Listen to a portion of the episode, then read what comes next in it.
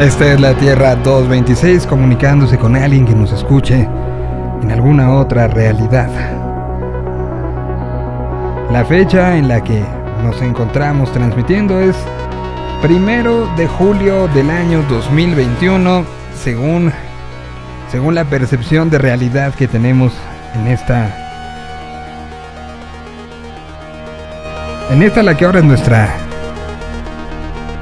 nuestro día a día un día a día que en medio de una pandemia se acaba de anunciar el concierto. Los Foo Fighters estarán tocando en el Foro Sol de la Ciudad de México, según se anunció esta mañana por la propia banda.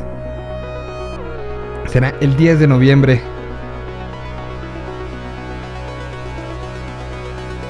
The Warning serán eh, las encargadas de abrir. Y es lo que se sabe como una de las noticias importantes. Ya las discutiremos y la hablaremos y y todo en un día que además amanecemos con Leo, eh, Leo Messi sin, eh, sin contrato, se le acabó el contrato con el Barcelona y habrá que ver ahora la, lo que sucederá.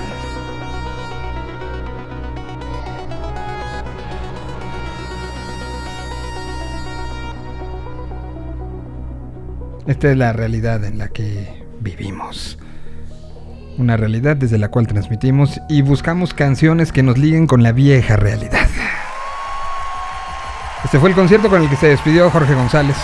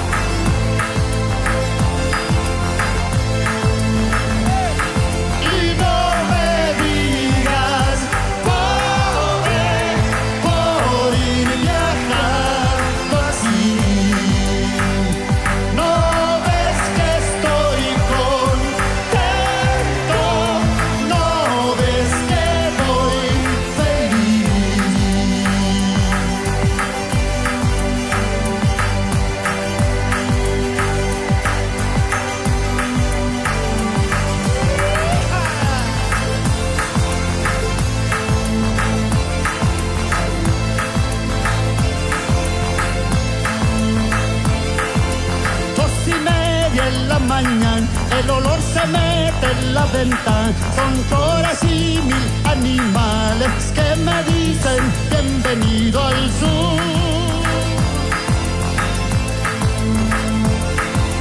Yo recuerdo a mi papito y no me importa estar solí porque me llevan a las tierras donde al fin podré de nuevo respirar atento y hondo, alegre hasta el corazón respirar adentro y hondo, alegraste el corazón.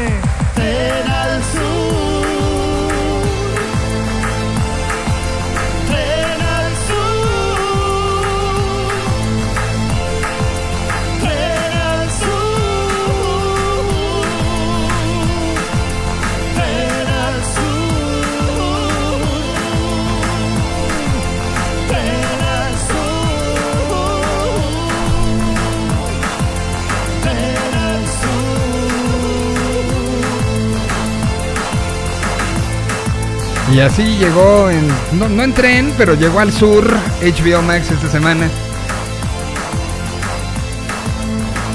Del clásico de los prisioneros, una canción eh, importante para Sudamérica. Ahí estuvo Tren al Sur en la despedida de Jorge González El águila Roberto Márquez.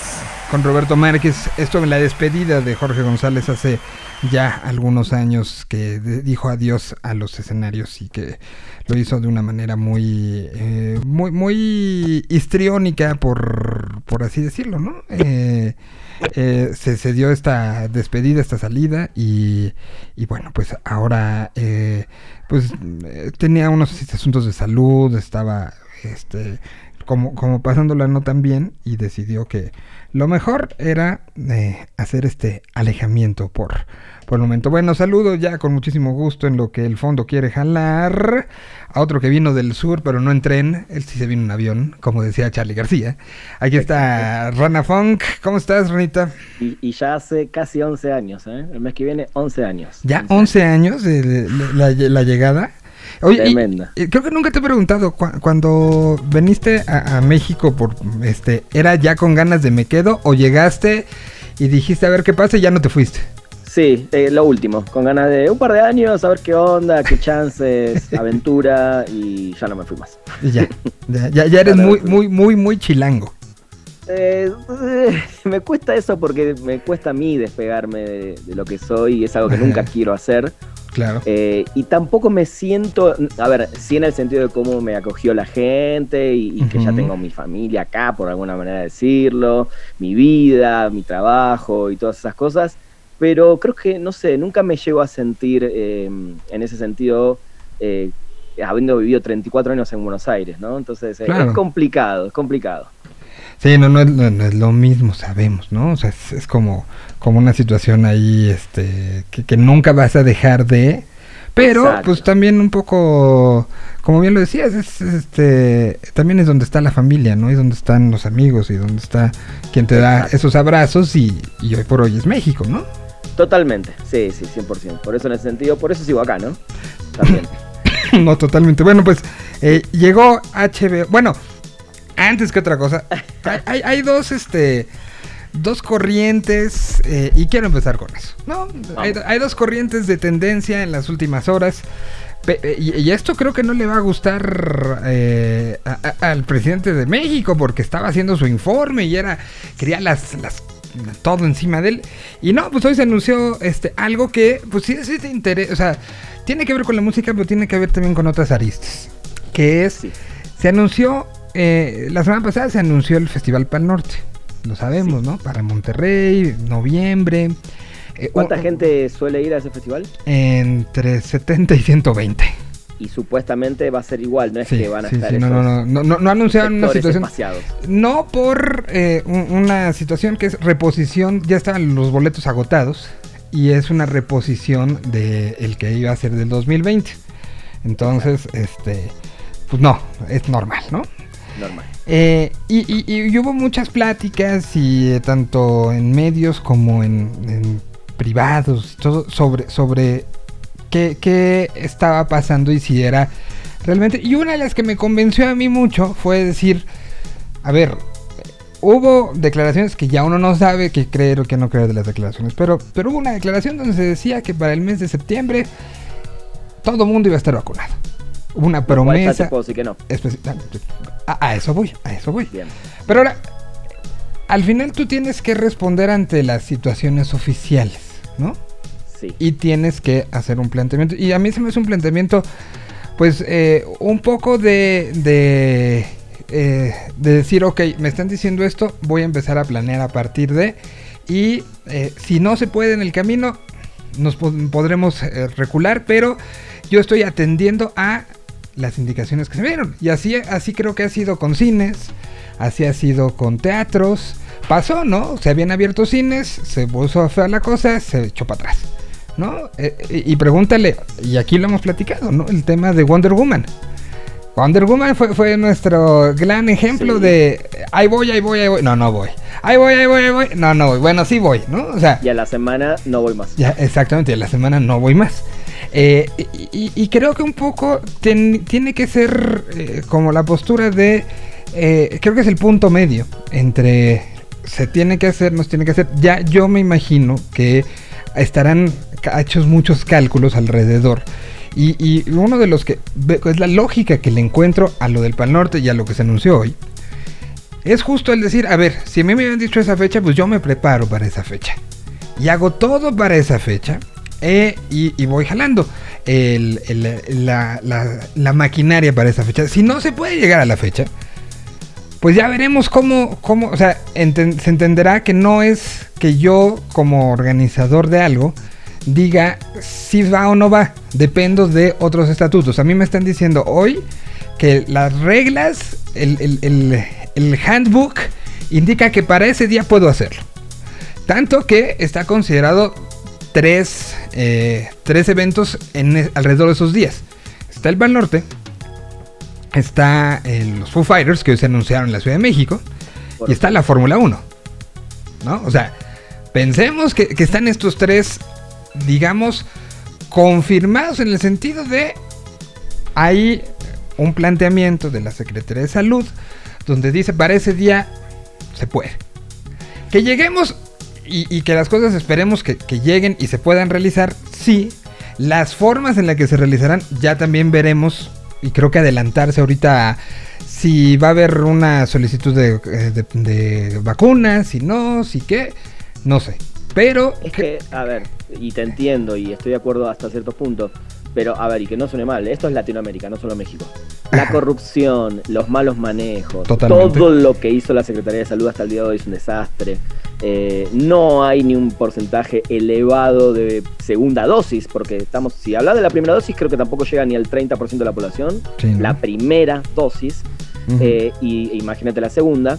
Y así todos sabemos que la vacuna solamente te protege de una posible muerte, ¿no? Y así todos ya salieron los casos de gente que se murió igual, pero porque, bueno, una complicación de salud puede derivar en otros problemas. Esto ya lo vengo diciendo del primer Claro. día del COVID, ni siquiera de vacunas o no vacunas.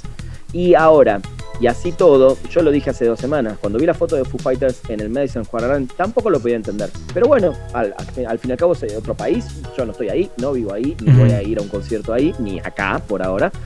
Pero creo que en este país se viene manejando tan mal, tan mal todo. Y vos lees los comentarios de la gente como diciendo, no, pero el COVID, ah, no importa, ya necesito un concierto. No, no, Ahí no. está, esa es la frase esa te la- eh, generalizada. Te, te la doy y estoy totalmente de acuerdo. E incluso pueden ir ustedes y recurrir a las grabaciones de los últimos tres días. Donde hablábamos, el punto es que no creamos que estamos en las mismas condiciones que está Nueva York, que está Chicago, que está este que, que- que está Estados Unidos o que está Y que Europa, tampoco ¿no? ellos están en el nivel óptimo. ¿eh? No, no, no. Pero bueno, ellos tomarán las decisiones basados en, en, en su proceso. Hoy están en un punto donde están convenciendo a los que no se quieren vacunar de vacunarse. Claro. No es la misma circunstancia aquí, ciertamente. Y creo que no podemos nosotros caer en el voy a manejarme igual que estoy viendo que se manejan en las redes sociales o en la forma en la que quieras que te enteras de cómo está funcionando otro lado. No. O sea, Y además, volteas, ves mira- la Eurocopa y dices, este, Hungría lleno, ¿no? Pues bueno, es Hungría y Hungría sabrá por qué lo hizo y sabrá por qué no. En Escocia ayer se hablaba de 2.000 contagios a raíz de Eurocopa. Eh, a- Bueno, a- otro día a- en la, en la Copa América. Ah, ¿no? lo de la ¿Cuántos, Copa América. eh, jugadores, directivos, gente. no van como sesenta y tantos, ¿no? Y ahora, hoy por ejemplo, que yo pongo un tweet de que para mí es una, una muy mala decisión hacer este concierto de Foo Fighters, y alguien me pone, no sabemos cómo vaya a estar para noviembre la situación. Ok, hasta ahí estamos ok. Pero seguramente serán palcos privados. No, un concierto de Foo Fighters no es un concierto de palcos privados, es un concierto No, no. masivo. Y no es solo los 30.000, las 30.000 personas en un campo de juego, sino el alrededor, la entrada, la salida. O sea, hay un montón de factores. Eh, para mí es una pésima decisión y entiendo que el negocio tiene que continuar y que todos tienen que trabajar y todo, pero bueno, creo que siendo una banda que tranquilamente puede haber dicho, no, no vayamos todavía a México, vamos el año que viene, cuando realmente Ahora, la situación esté bien. ¿no? Ahí, ahí, yo, yo creo. va- Vamos a hacer un análisis de las últimas, este, de las últimas eh, semanas eh, de- del trabajo de los Foo Fighters. Sí, Foo Fighters creo que fue una de las bandas que manejó mediáticamente, que manejó su información y se fue eh, para decir nosotros, y, y lo dijo, eh, eh, Dave Grohl hizo entrevistas eh, a- a un poco entre las series que estuvo lanzando, salió para Amazon Prime, eh, esta de las camionetas que está muy bonita, este, esta, este, Sí, Drive Us. Drive Us, exacto. Salió para Paramount Plus esta semana. La de las este, madres. La de las madres, exactamente. sí. Vino disco nuevo en medio de pandemia. Entonces hubo, hubo oportunidad de platicar. Y, y una de las cosas que yo vi, cerca de 10 entrevistas de Dave Grohl de ese periodo. Y en todas la idea era, y uno de los mensajes era es, nosotros vamos a ayudar a rescatar esto nuevo. Eso era uno, uno de los mensajes, ¿eh? Y si te fijas, ¿qué acaba pasando? De los primeros en anunciar gira en Estados Unidos, ¿quién fue? Ellos. La prime- el primer evento sin máscaras, sin situación de contención en Nueva York, ¿quién fue? Ellos. El primer, eh, o sea, ellos están queriendo ser los primeros en muchas cosas. Entonces, Sí. no dudo que eh, bajo esta lógica, no es que haya sido un promotor que haya ofrecido, oye, es que quiero que vengas, que normalmente sería así. Yo creo que más bien se, por parte de la oficina de ellos, mandaron, vamos a Sí. estar de regreso, queremos ir, queremos ser los primeros. Y creo que es la estrategia de los Fu. Y Pero, creo, a ver, vos sabés que yo soy el primer defensor de, de Dave Grohl. No me importa la música de Foo Fighters, me gusta y ya, y punto. Y los iría a ver en una situación normal como los fui a ver otras Ujú. veces. Pero creo en ese sentido, ponele que eh, ellos tienen esa idea. No sé hasta qué punto Dave Grohl esté enterado de la situación en Latinoamérica real, de cómo está el tema de la pandemia, eh, y, y quizás no tiene ni por qué, ¿no? Y, y a- y apoyo esa cosa de seamos los primeros, tratemos de reconciliar nuevamente, traer a la gente, qué sé yo. Ojalá que les salga bien, ojalá en todo sentido. Pero me parece que acá, más allá de todo y más allá de que una banda mande un comunicado de estamos listos para ir a su país, creo que hay otras cuestiones antes. Eso es lo que yo critico, digo. eh, no podría criticar quizás a Dave Grohl, por más que creo que debería, debería criticarlo y decirle, entendé cómo está la situación, tratá de investigar antes eh, y a ver, y son multimillonarios, no necesitan salir de gira. No necesitan salir de gira a países donde todavía no están las cosas bien. Los casos están repuntando otra vez en Europa y digo, sí bajaron, sí la gente se está vacunando, etcétera, pero creo que no es todavía necesario, ¿no? Pero más allá de eso, vuelvo a lo mismo, el comentario de la gente y de los medios, sopitas, perdón, pero hoy pone, ya estamos todos listos, vamos a comprar los boletos. Come on, ¿y dónde está todo lo que le venís criticando al gobierno? El tema de la salud, el tema de las vacunaciones, el tema de cuídense. O sea, automáticamente Ocesa te pone un peso para que promociones un evento y ya nos olvidamos de todo lo que pasó durante un año y medio. Entonces, ahí está mi. Eh, lo- y lo entiendo, mi ¿eh? Congruencia con la gente, ¿no? Y, y- y- y lo entiendo y creo que sí el mensaje y, y, y mira, aquí no, no vamos a venir a decirle a que la gente como haga su trabajo no lo haga, pero eh, yo creo mucho en la congruencia y lo he tratado de ser durante este- en este micrófono durante todo este tiempo y veo, pues veo los dos lados, veo la necesidad de la reactivación y la necesidad de poner, y lo decía cuando, cuando salió lo de Pal Norte, ¿no? Un poco nos pone la zanahoria en el objetivo en el cual concentrarnos. Como público, como industria, como tal, ¿no? O sea, el decir, puta, vamos a llegar y, y que nos, nos obliga un poco, según yo, puede funcionar de esa manera, como, una, como un aliciente de, oye, si te cuidas ahorita, podemos llegar al concierto de los Foo. Ese es el ideal, eso es Imagine. Eso es es- yo sé, yo sé que... Y me encanta que lo digas, No, Miguel, no, y- pero. y, y- y me, me encantaría que fuera así. Y me encantaría Claro. que esa fuera la comunicación. Claro. Me encantaría, o sea, decir, oye, si queremos ir al show de los Foo, queremos ir a- a- al, al show este, de, Alejandro. Fernández, Tame Impala en el Pal Norte, ahorita cuidémonos, Ahí no está. seamos güeyes. No, pensemos, ah, vamos a vacunar, ah, sigamos las alertas de vacunación. Ayer mismo, y, y es una de las cosas que no entiendo el paralelismo de, de- de las cosas, ¿no? Se anuncia hoy esto, y ayer por la tarde, gente del gobierno de la Ciudad de México en la radio diciendo, recuerden, regresemos al cubreboca, regresemos a esto, no sabemos si la, la, famosa cepa delta ya está en la Ciudad de México, tengamos precaución, no ca- caigamos, aunque estén vacunados, sigamos siguiendo los protocolos. Yo conozco gente vacunada que ahorita está. No, no, no, que está ahorita con el virus, con todo y con que está vacunado. Le dio leve, afortunadamente, Claro, pero, pero el virus esto es lo está que ahí. vacuna logra, que Ajá. te dé leve y está Pe- bien. Pero, pe- pero, pero, eh, es un tema de que ahí sigue y que la gente que normalmente estaría pensada para estar en este concierto o en el Pal Norte, en el que sea, es el sector entre 20 y, tre- y 40 años. El que no está vacunado. El que no está vacunado todavía. Entonces, si queremos llegar a eso, ahorita cuidémonos.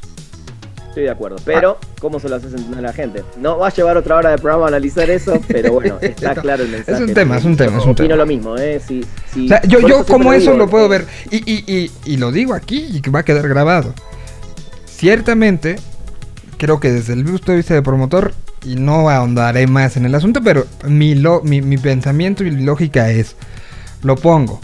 Si no se puede hacer así como lo hice con las cancelaciones de 20 cosas, Claro. 20 mil cosas, pues lo posponemos.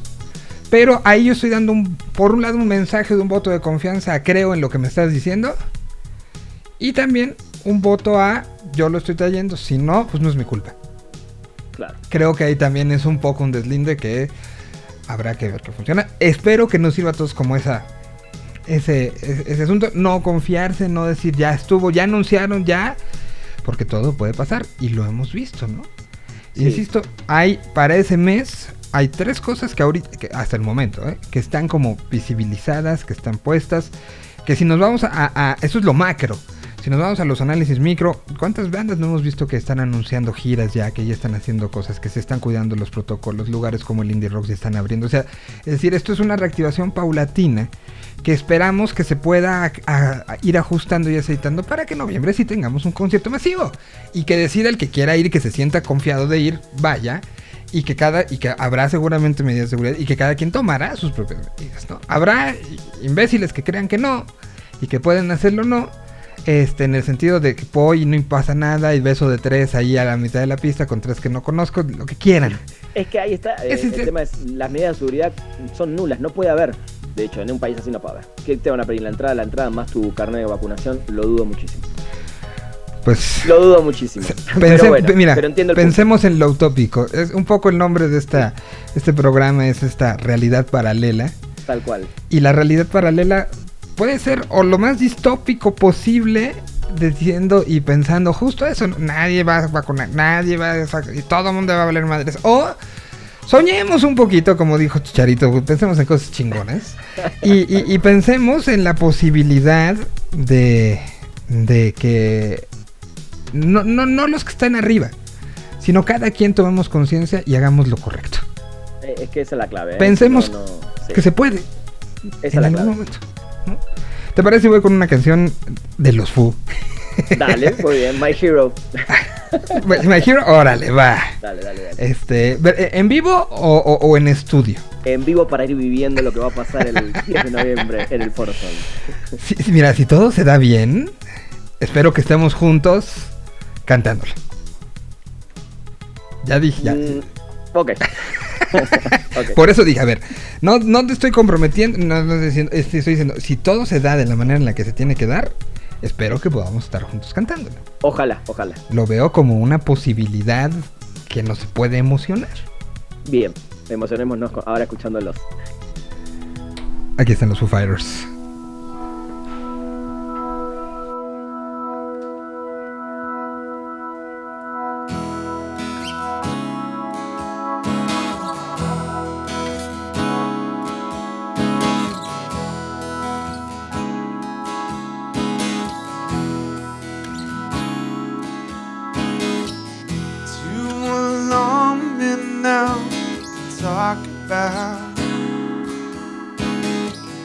Take those pictures down, shake it out. Truth or consequence, say it aloud. Use that evidence, race it around.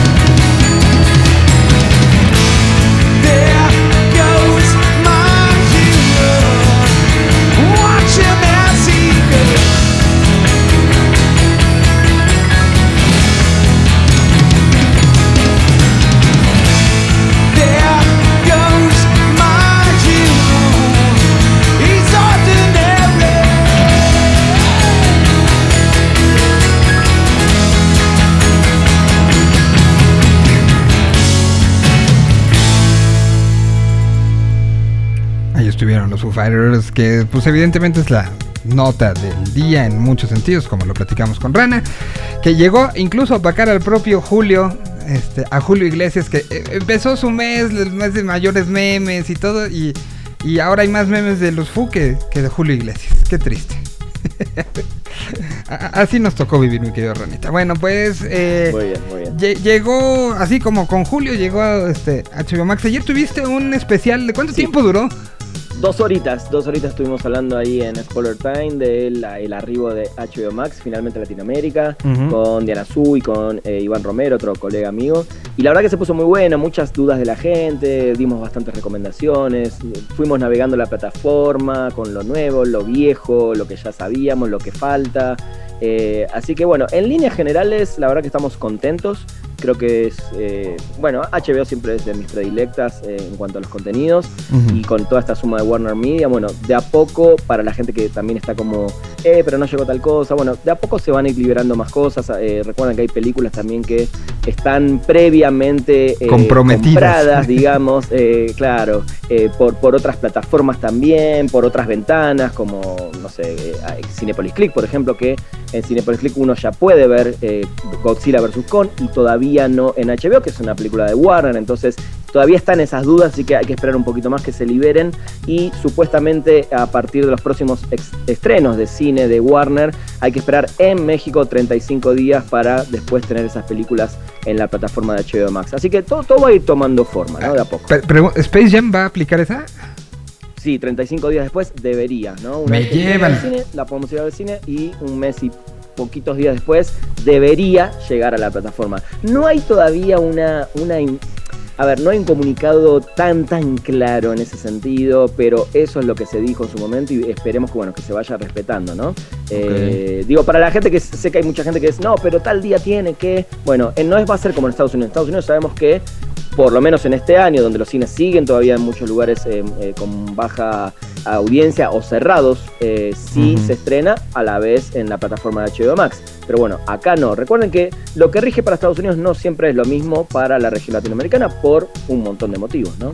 Sobre todo algunos de derechos, ¿no? Sobre todo. De derechos y de, de- de formas, ¿no? O sea, Exacto, ve, ve- ve- exacto. ve, por ejemplo, hablamos de la normalización de los conciertos en Estados Unidos y no hemos hablado de una normalización de la industria del cine, ¿no? Tal cual, tal cual. Que sigue, digo, eh, sí lo sufrieron mucho y muchos cines cerraron, algunos están volviendo. Recordá que el año pasado ya habíamos hablado del tema de, de HBO, eh, bueno, de Warner, cuando, bueno, Nolan puso el grito sobre el, en el cielo, cuando justamente salió esto de que se iban a estrenar a la vez, que no, que cómo puede ser, que el cine, estrenos que se siguen postergando, como por ejemplo, eh, ah, se me fue el nombre de la película esta que estamos todos esperando, esta remake eh, de ciencia ficción. Eh, ya me voy a acordar, ya me voy a acordar. Eh, pero bueno, eh, es eso, ¿no? Si la gente que tenga paciencia, muchas cosas llegaron, algunas están por llegar. El catálogo, digo, más allá de las cosas nuevas y los Max, HBO Max originales, ya sabíamos que HBO tiene históricamente series, películas y documentales fantásticos. Y creo que también el costo, ¿no? El costo sigue siendo para mí bastante bajo. Y además salieron con una promoción que es que hay una oferta disponible del 50% de descuento para suscribirse de forma directa. O sea, entras a la plataforma, pones tu tarjeta sin intermediarios hasta el 31 de julio, que se hace efectiva si la contratás, creo, durante los seis meses siguientes, ¿no? Si no es que pagás ahora el 50% y, y- la dejás de usar o la querés cancelar, sino que se hace efectiva de esa manera.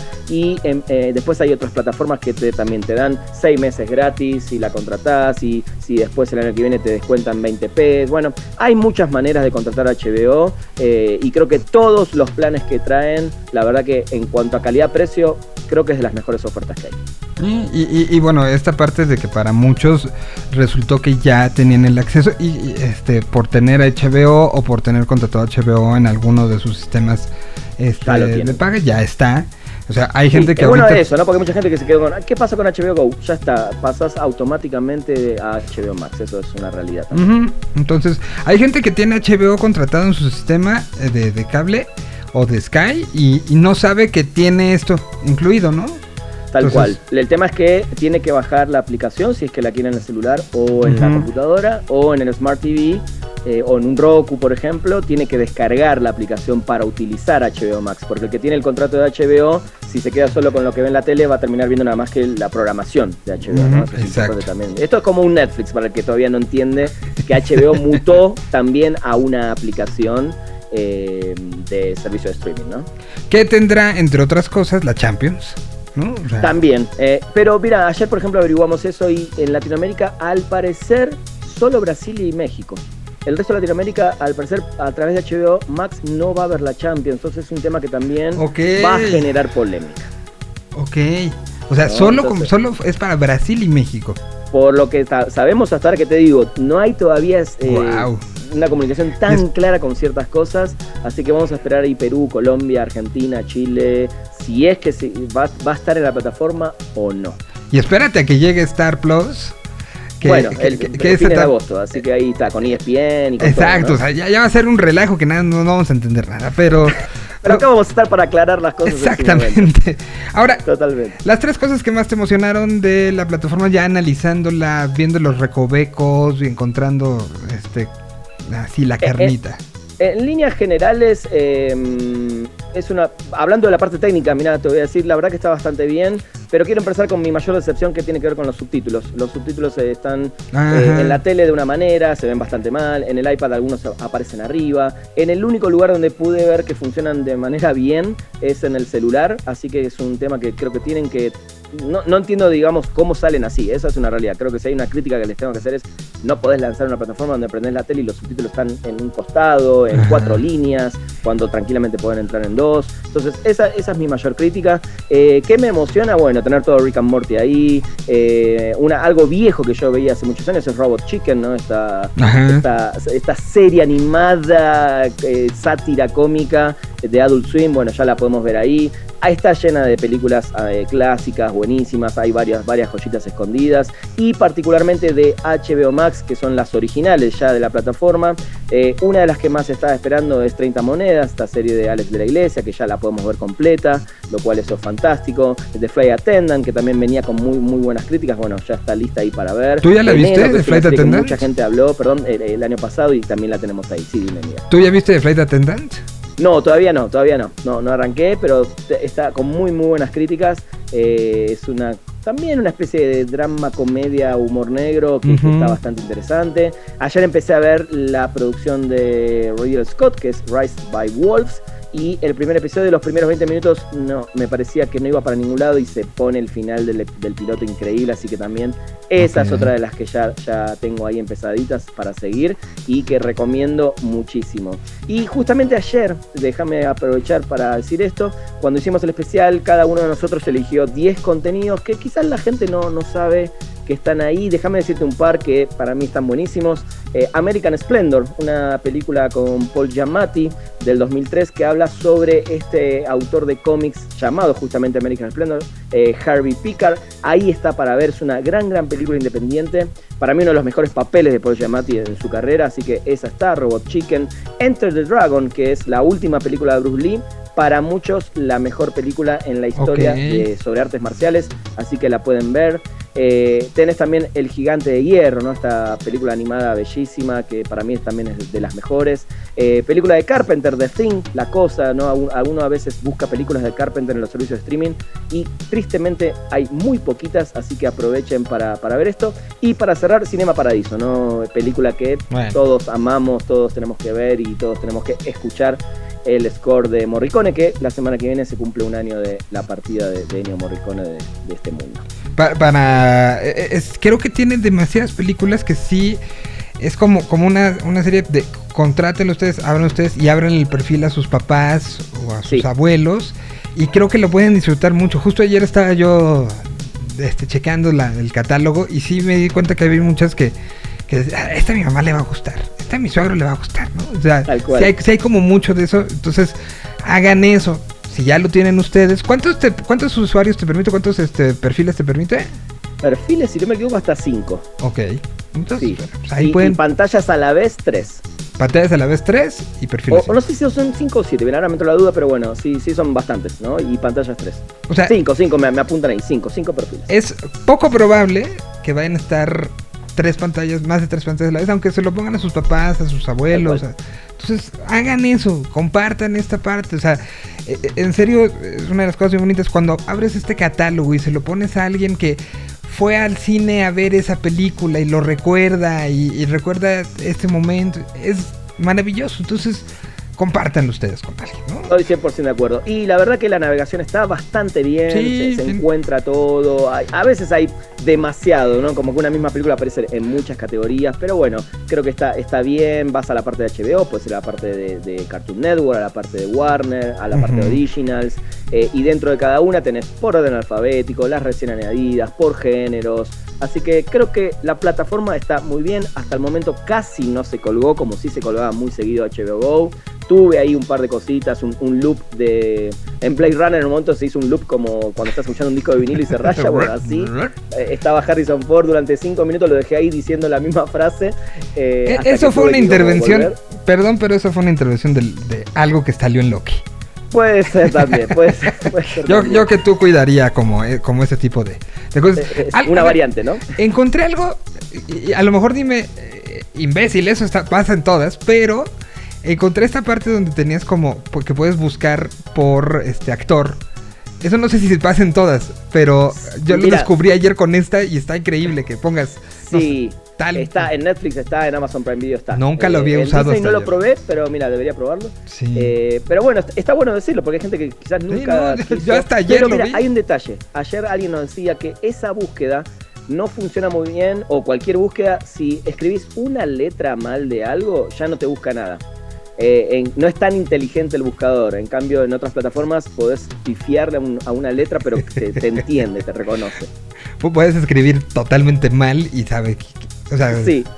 Y, y hay una, y hay una cosa más que tiene que me gustó y que me encantaría que lo tengan las demás, que se llama, ya te voy a decir, Últimos Días. Últimos Días, si entras ahí, son los contenidos que eh, seguramente en breve se van a estar yendo de la plataforma. Eh, algo que está interesante porque a veces decís, ok, voy a empezar a ver Netflix también no lo sé qué". tiene. ¿Cómo? Netflix también lo tiene. ¿Netflix lo tiene? Sí, yo lo he visto. Ver, Yo lo he visto. Ajá. Así como ya se van o algo así se llama. Eh, no recuerdo haber visto algo que diga así. ¿Y sabes quién también lo Perdón, pone? perdón, se me abrió acá Netflix, perdón. Lo pone Eh, también este Easy. Easy Mira, también. te- No, no lo estoy viendo, digamos, desde la computadora, lo voy a, lo voy a investigar, pero si voy a películas... según yo ejemplo, sí. Bueno, me queda, me queda la, la- la duda ahí, ¿eh? Me queda la duda de últimos días, o si ya se van. O sea, yo siempre me entero de Netflix lo que se va por los artículos de Spoiler Time donde anunciamos que se va Que a se ir. va, ¿no? Pero tengo entendido que en la plataforma no, no hay ningún lugar donde dice aprovecha ahora porque se van. Eh, pero aquí Eh. sí tiene los últimos. Y tiene Downtown Abbey, o sea, Sí. acaba de llegar y ya se va. Básicamente, sí. Eh, Igual Bing- hay que aclarar que es la película, ¿eh? Es Ok. película. Bing John Malkovich, este, Apolo 11, eh. Eternal Sunshine. Ay, este, eh, eh, Eternal. Sunshine también estaba en Netflix, ¿no? ¿O en cuál Sí, algunas van a ver que todavía están compartiendo. Hay películas de Universal como Rápido y Furioso que las van a ver quizás también en alguna otra plataforma. Pero bueno, eso, eso va a pasar todavía por momentos de que hay películas que se encuentran en dos o tres plataformas. Eh, así que bueno, eso básicamente como está el tema de, de HBO. Pues ahí está, o sea, la- la- los, hay como muchas cosas que se pueden ver. Yo, yo, insisto, me enteré el otro día al aire en este programa que el tío Phil del Príncipe del Rap estaba muerto hace años. Y ahí Este, está, ¿no? eh, o sea, no, pues, está- salió como esta reunion de, Fresh Prince. Sí. Que, que lo primero que dije es que ¿por qué no sale el tío Phil? Y ya luego me enteré. Tristemente. Sí, eso es otra de las cosas que está en HBO. Mira, ahí me, me dicen que en Netflix solamente cuando entras a algún contenido, ahí te dice si estás en ese contenido que son Ah, últimos días o que se va tal día. Pero no hay una sección como tal que te anuncie todo lo que se va a estar yendo. Mm, ok. Pues aquí sí lo tiene. Y creo que sí es, es, es muy lógico. Eso, eso es como muy bueno que, que ver que se va, ¿no? O sea, para cual. que lo puedas ver. Y el próximamente creo que también está bueno, no te anuncia lo, lo que va a llegar. Ahí están los capítulos de, que van a ir llegando domingo a domingo de Rick and Morty, etcétera. Muy bien, pues un recorrido general por... Sí, Por aprobada, aprobada HBO Max, eh, en todo sentido. Oye, la semana que entra, si, si, se- si, si me lo, lo permite usted, de caballero, de- Sí. este, para que nos vayamos probando y lo, lo vayamos como platicando, hay una serie que empecé, que es una serie de documentales que subió Netflix la semana pasada, que se llaman em, eh, Esto es Pop. Uh, vi el primer episodio, me gustó mucho. La, la voy, prometo terminar. La semana que entra, yo también la acabo y la, y la Dale, platicamos. y, y el jueves que viene hablamos de esto es pop. Yo, yo, yo, yo vi el, el- me, fu- me fui directo al capítulo, dije a ver qué tal, y me fui directo al capítulo, creo que es el 5, del Ajá. Britpop. Bien, ¿eh? Muy bien hecho. Entonces, veámoslo y lo platicamos la semana que entra. ¿Te parece? 100%. Última recomendación antes de cerrar. Hoy estrenó Somos. eh, bueno, ayer, ayer estrenó Somos, la serie de Netflix ba- basada en, en la tragedia de hace 10 años en Allende. Este tema de cuando la DEA descubre a los narcos haciendo ahí unas, unas manipulaciones y terminan arrasando con todo básicamente el poblado de Allende, con un montón de muertos. Bueno, está muy bien, es una ficción basada en los hechos reales, eh, seis episodios, vale mucho la pena eh, para seguir tomando conciencia de, de todo lo mal que estamos en, en- en estas, en estos temas en, México, ¿no?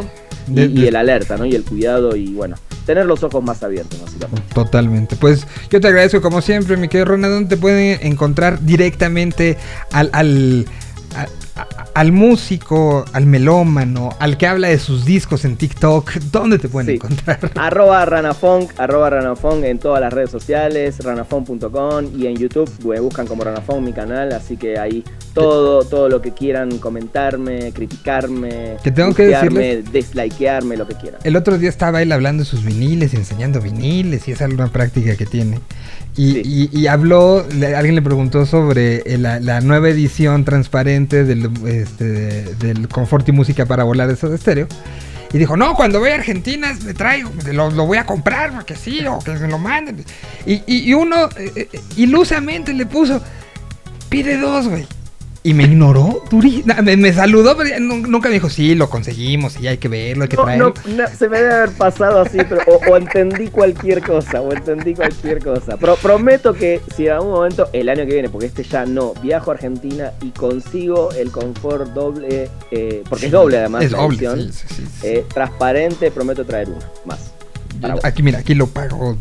Chas, chas. Cash, cash, Te cash, mando, te mando un abrazo muy grande, mi querido este, Ranita. Abrazo. Diciendo todo lo spoiler time. Lo de ayer se puede ver.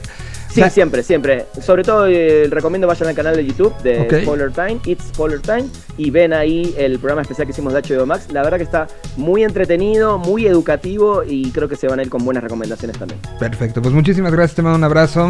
Vamos nosotros con música hasta Querétaro.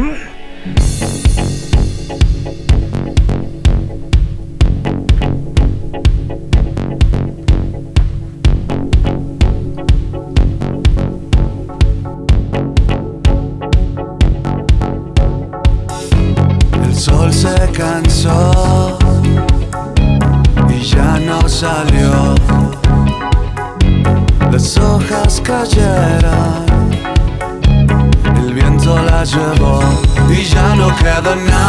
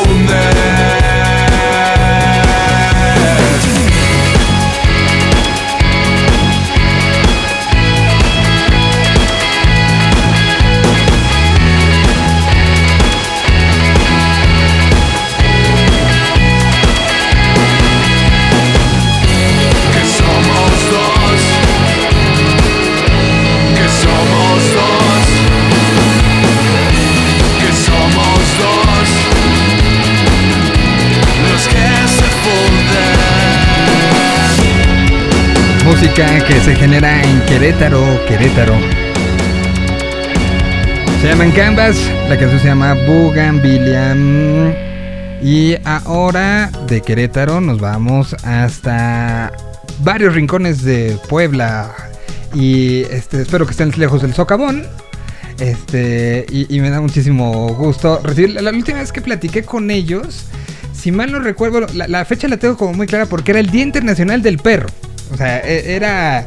eh, fu- fu- funcionó como, como una situación casi de, del destino. Y platicábamos justamente sobre la salida del el cover que le hicieron a Austin TV.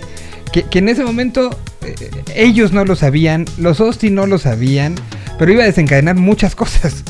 Muchas cosas al punto de, de que hoy se tiene ya un, un acoplado, de que también son parte de, este, organizado por los muchachos de Dagger MX, y, eh, y, y generó muchas cosas y muchas reacciones eh, con los propios Austin, con el público inherente y con, con, lo que, con lo que significó ese momento y lo que significó también la apertura a, un, eh, a una manera de hacer música que comunica muchísimo, pero que durante mucho tiempo tenía las dudas de muchos programadores de radio y gente que decía, si no canta no vale, güey.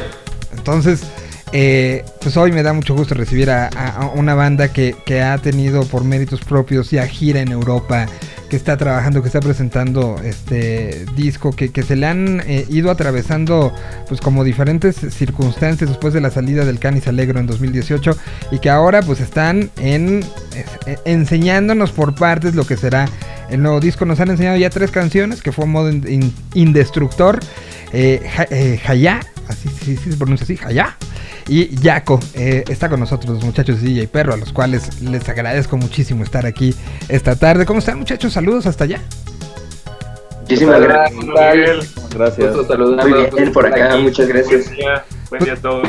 Pues, pues qué gusto eh, platicar con ustedes eh, y, y- y platicar eh, en un momento donde, donde lo he dicho en estos micrófonos mucho, donde la música eh, nos dio cachetadas durante estos últimos 15 meses, cachetadas de, de ubicación, de realidad, de, de demostrarnos la importancia que tiene más allá de plays, más allá de eh, eh, en cuántas listas apareces, lo que nos da la música y, y que de repente la tratábamos como, como un commodity, ¿no? Como algo que está, ah, está ahí.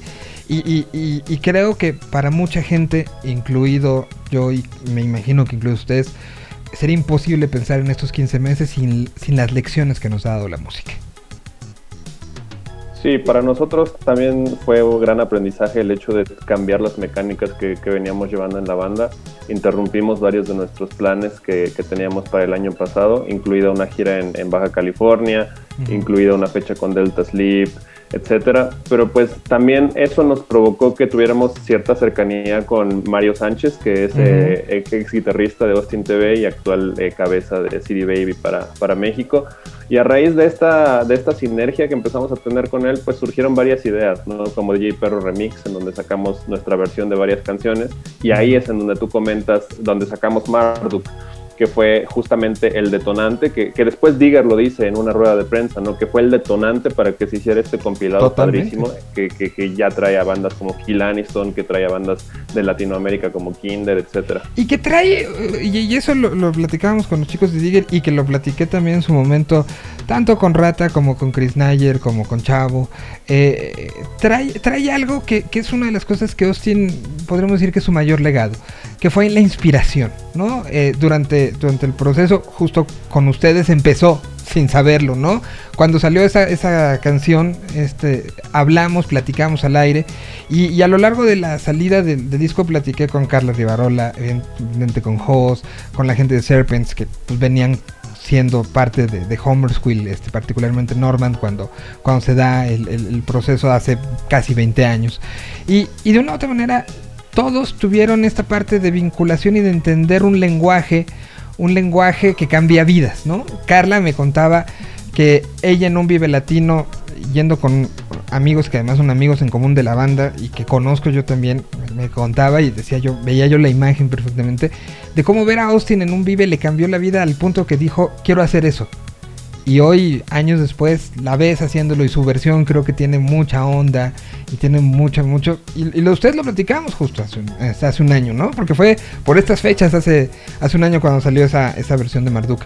Eh, era una canción que el dis no está, en ese momento no estaba el disco, hoy está el disco disponible en, en las redes sociales, o sea, se movieron muchas cosas que ustedes sin saberlo, ustedes por solamente querer compartir una canción, acabó Rata tocando en el video, acabaron pasando muchas cosas que, que salieron de, de las ganas de compartir una rola y lo que una rola les había hecho ser ustedes, ¿no?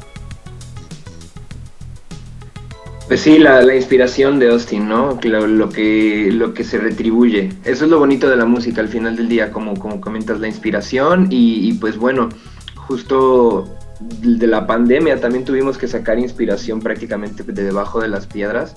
Y bueno, pues con la ayuda de, de muchísima gente que está a nuestro alrededor, justamente eh, Chavo nos ha ayudado muchísimo. Tenemos eh, a Julio, que también ha sido una pieza fundamental dentro de, de toda la logística de la banda. Y, y bueno, piezas, piezas por separado que, que nos inspiran y nos ayudan mucho.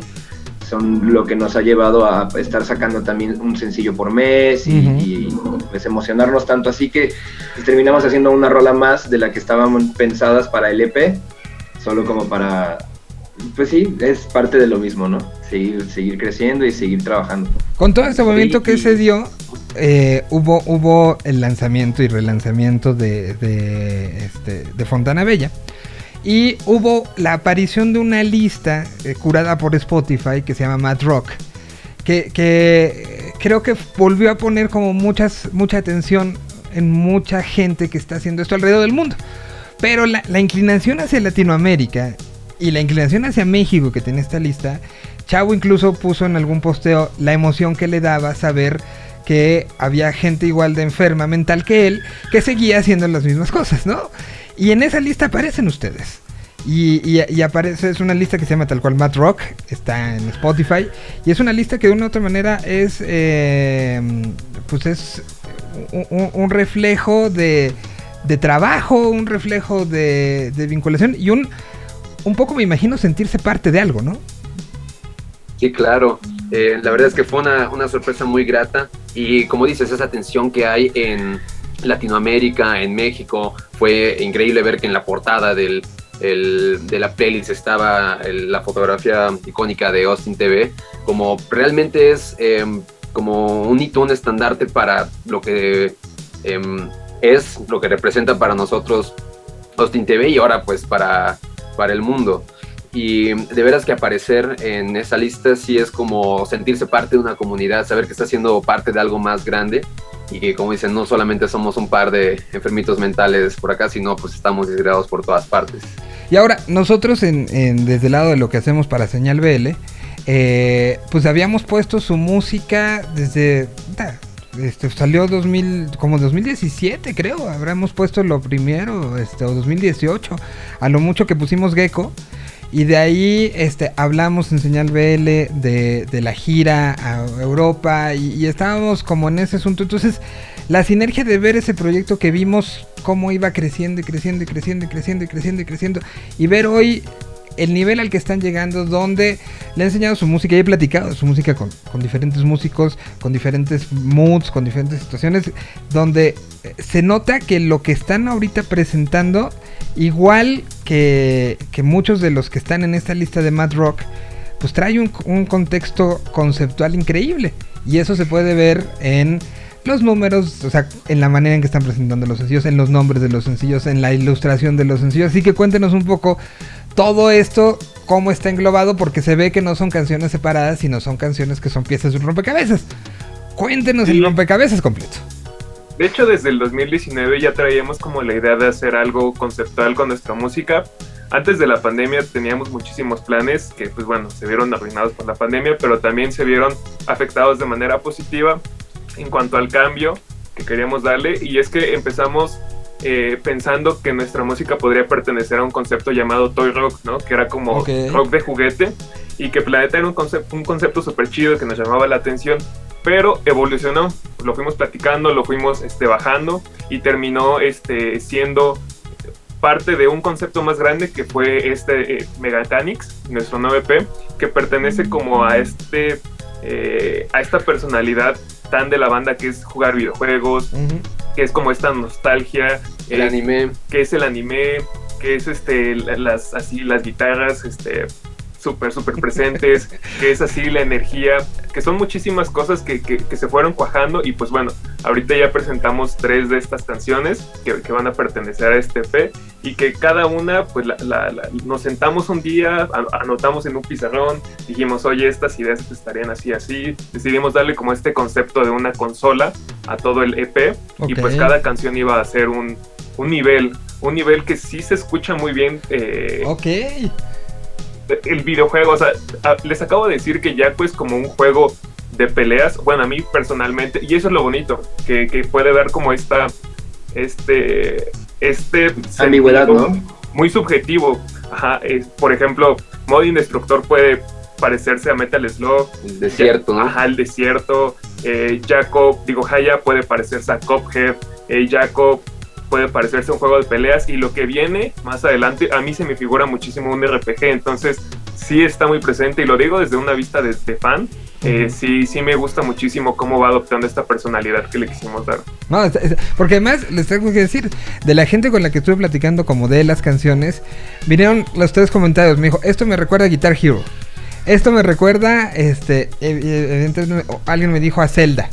O sea, venía como esa, esa, esa referencia, lo cual creo que es un, un halago brutal, ¿eh? La, la música de Zelda es, este, es espectacular, ¿no? Top tier. Y, y- y hubo que alguien que también me dijo, esto, esto podría ser la, la versión de Punch Out 2021, podría estar esta canción, ¿no? Entonces, creo que cumplieron con eso, pero sí, sí también eh, dejando y demostrando un, un conocimiento del instrumento, un manejo de la técnica, que, que también es una situación que de repente eh, eh, se nos olvida que es parte también del crecimiento del músico. Si, si escuchamos lo, lo- lo que fue lo primero de 2018 a, a cómo ha ido brincando, o sea, lo de Gecko a esto, si vemos un avance en la técnica, creo que, que, que interesante. Pues sentimos que, o sea, sin duda alguna la técnica sí ha ido evolucionando respecto al tiempo, pero también y es importante destacar que lo que más hemos venido trabajando o hemos venido puliendo es la producción como tal.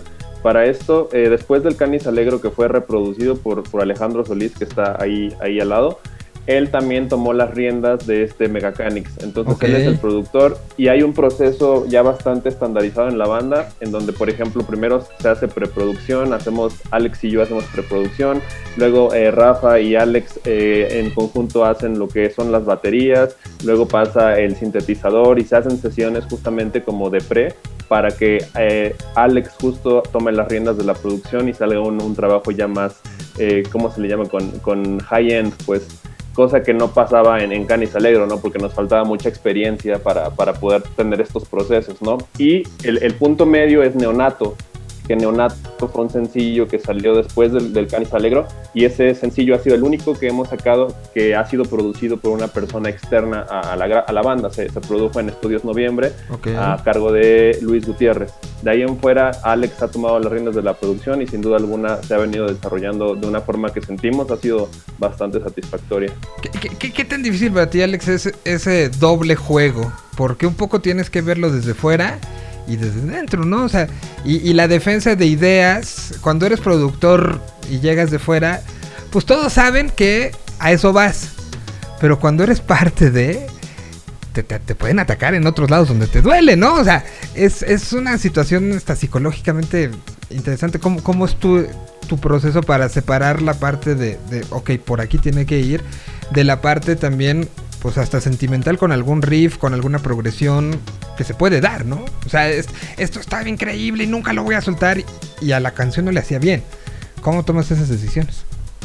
Eh, pues es bien interesante, como dices, es este efecto de ser como referee y luchador al mismo tiempo. Entonces, eh, la objetividad juega ahí un, un papel interesante. Es en qué momento estás siendo objetivo y en qué momento estás dejándote guiar por tus sentimientos, que ambas son necesarias, porque no puedes sacar la parte emocional de, de- una narrativa musical que justamente eso es lo que quiere provocar. Entonces, eh, me he dado cuenta que me gusta mucho este papel de mediador entre los intereses de todos y obviamente los míos. Como que esta fórmula que he encontrado es, quiero lograr algo que neta eh, esté reflejando las ambiciones de todos los involucrados y claro que eso también tiene que incluirme a mí. Entonces, eh, yo creo que ahí juega mucho el- la química que tenemos y los gustos que tenemos en común, porque si hubiera algo que, un elemento musical que se pone en la, en la producción que a mí no me gusta del todo, sí sería como, oigan, igual ya todos están contentos con estos, pero a mí se me hace muy importante de, de destacar que este elemento pudiera no, no estar No en su óptimo. Pero entonces, con cada observación siempre tiene que haber una propuesta, porque si menos el productor puede decir, ah, me voy a quejar, pero no propongo nada, no, siempre tiene que haber, si esto no me gustó, vamos a probar por esta vía.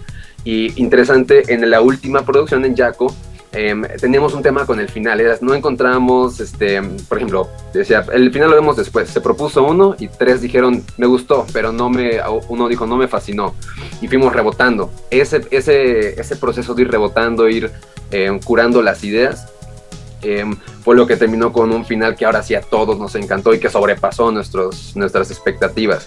Entonces, yo creo que es, es ese papel como mediador y la fortuna de que pues creo que sí tenemos esa química musical y de personalidad, ¿no? Es como una bonita em, eh, suerte que nos Familia. tocó. Esa, ese sentimiento de familia y esto, esa es nuestra, nuestra identidad y, y la tenemos definida, entonces por ahí va la cosa. Pues miren, les voy a poner modo indestructor, que es el nivel 2. Y eh, pa- para que también vayamos como situando un poco el asunto. Y ahorita regresamos, platicamos del resto de los niveles, cuántos, cuántos faltan por salir, si hay un enemigo final o si va a haber secuela. En fin, vamos a hablar un poco. Todo está DJ Perro con nosotros, directamente de Puebla. Aquí está el, la que fue la primer canción que se lanzó de estas de, esta, de este bloque y que de una u otra manera fue como abrir pues este nuevo universo que están creando, ¿no? Entonces así fue como nos enteramos y escuchamos lo nuevo que querían hacer y así empezó a sonar.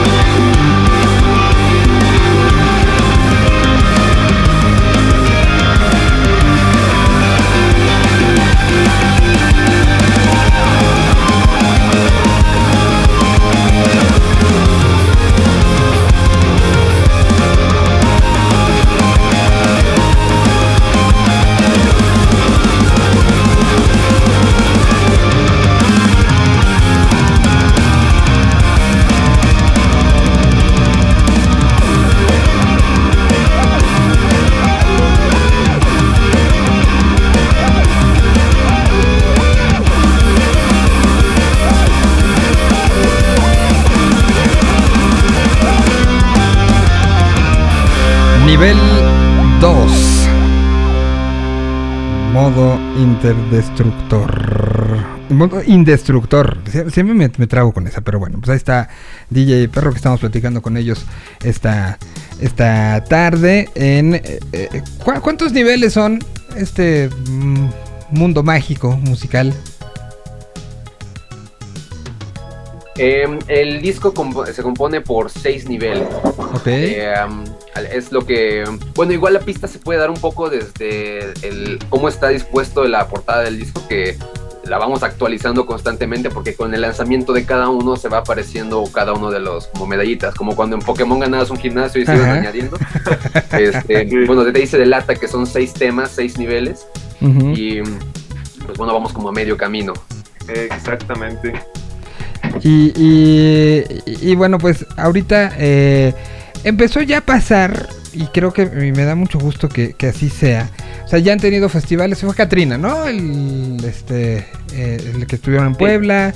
Eh, eh, hay como una tensión, pero ya hemos visto que están empezando a aparecer en listas, a aparecer en recomendaciones.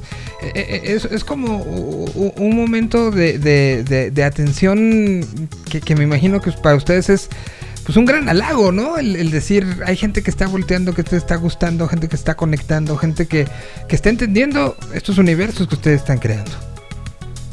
Es, es padrísimo porque justamente, pues, a veces cuesta creerlo, ¿no? Eh, Sobre todo yo que, que vengo desde ser fan de Austin TV en la prepa y irme a sus shows a formar afuera del, del pasagüero y Ujú. estar ahí bajo la lluvia esperando entrar y ser uno más de ellos. Y ahorita fui a, a Guadalajara por otros, otros temas personales y pues un, un fan nos escribió así de que, oye, eh, soy, soy fan y estoy aquí en Guadalajara y me gustaría que, que ver si me puedes dar un stick. Y, y le dije, güey, claro, quedamos en un- algún lugar. Llegó con su playera de la banda que no sé cómo la consiguió, supongo que la, la pidió o, o en algún show quizás Ajá. llegó con su playera de la banda y llegó súper emocionado y me contó que él tiene una banda que se llama Cinco Cuartos, que hizo la banda y le puso el nombre de una de nuestras canciones y que ahorita, pues, Wow. como acaba de fundar su banda, lo primero que están haciendo es sacar todo el Canis Alegro. O sea, lo, lo- lo están sacando como, como banda. Su banda tiene el nombre de una de nuestras canciones.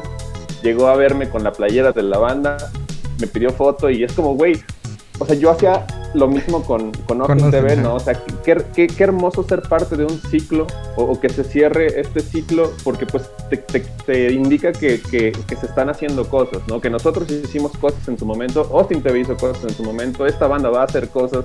Entonces, es, es me, me parece hasta muy poético, ¿no? El hecho de que, No, no. de que haya sinergia entre este tipo de arte. A- a- acabas de describir lo que es la parte más mágica de esto, ¿no? El, el, el, el, eh, que tú fomentes en alguien lo que alguien fomentó en ti, ¿no? Y que, se, eh, que cuando lo, lo puedes ver, recuerdo eh, momentos como históricos, regresando a la historia de Austin, cuando Mogwai les pidió las, las colitas de conejo para salir a tocar, que se unían las dos, las dos, este, como historias, ¿no? Es que, que fue un momento de esos donde dices, no nada más es como el gag, sino es el te soporto y te respaldo. Y un poco fue lo que sucedió con el momento de, de lo de Marduk, ¿no? Y, y un poco este momento para él, eh, que cuando lo viste, para ti significó muchísimo y creo que le dio como el sentido a todo lo que he hecho este tiempo, tiene un sentido Exacto. porque ya pasé un poco la estafeta. Y ahora esperemos en algunos años que alguien con, con una playa de cinco cuartos en Guadalajara se los se encuentre y diga yo hice una, una banda que se llama X, ¿no? O sea, y eso, eso es la esencia de la música, ¿no? Y eso es por lo que no importa eh, y, y- lo que no tiene valor, ¿no? Lo que no, no, no importa estos 10 centavos de dólar que te paga por play, sino lo que importa es lo que deja a alguien más, ¿no? Pues ya lo decía el principito, ¿no? Lo importante es invisible para los ojos. Totalmente, totalmente. Ahora, eh, eh, ustedes vienen con este tema. Anunciaron la salida de un video, un video que salió el, este, el 27 de junio, hace unos cuantos días. Eh, video que, eh, cómo salió, quién lo hizo, quién lo editó, este, de dónde salieron todas las animaciones. Cuenten. Eh, bueno, A ver, vas, Carlos. Ajá, precisamente acaba, acaba de asomarse nuestro, nuestro roomie, nuestro compañero eh, Julio Martínez. El que ha sido una persona que a lo largo de esta pandemia nos ha estado apoyando muchísimo en temas de logista- logística, en temas de feedback, en temas de eh, incluso hasta creativos, de organización. Eh, es, es esa parte de pues amigo y compañero de banda, también es este nuestro roomie, vivimos juntos Alex, Axel, Julio y yo. Y pues sí, eh, precisamente como de todo este eh, imaginario que estuvimos este, pensando, eh, Jaco se presta muchísimo para este fondo de anime eh, súper heroico, súper épico. Y Julio propuso y, se, se, se puso también para hacer el video de, de Jaco, que fue pues su curaduría y un poquito también de, de los gustos de todos. Este, las que hicieron posible como todas estas tomas, ¿no? Julio se puso a, a bajar esos videos, se puso a editar, se puso a cortar y es algo que pues por, por, por oídos eh, he escuchado, que le gusta bastante la parte de, de la edición eh, y de, de crear contenido para, para, para nosotros y con nosotros. Ujú. Entonces sí, ese video estuvo a cargo de Julio Martínez. Que, que- que la edición es muy buena, este, la, la sincronía de la selección de imágenes es muy buena y que te abre otra oportunidad con, con un público que, que a lo mejor ni idea tenía del mad rock, no tiene idea de un movimiento post-punk, pero que tiene idea de toda la subcultura que hay dentro del anime, ¿no? Y que cuando lo oigan van a decir, ¿y la, qué, es lo que suena mientras veo esta, esta conjunción de imágenes? Y, y que seguramente para los muy clavados será, ah, claro, tiene este, esto es de tal este, época y de tal este, dibujante y de tal este, episodio y de tal, que, que para, para un ojo no entrenado como los nuestros, pues es- está, está bien bueno el, el asunto, ¿no? Pero, pero creo que también abre esas posibilidades y, y nos habla de, de esta nueva normalidad donde, donde tenemos que pensar en, no en una línea, sino en muchas, ¿no? Y en buscar a la unión de gustos, ¿no? Por lo menos Claro. creo yo.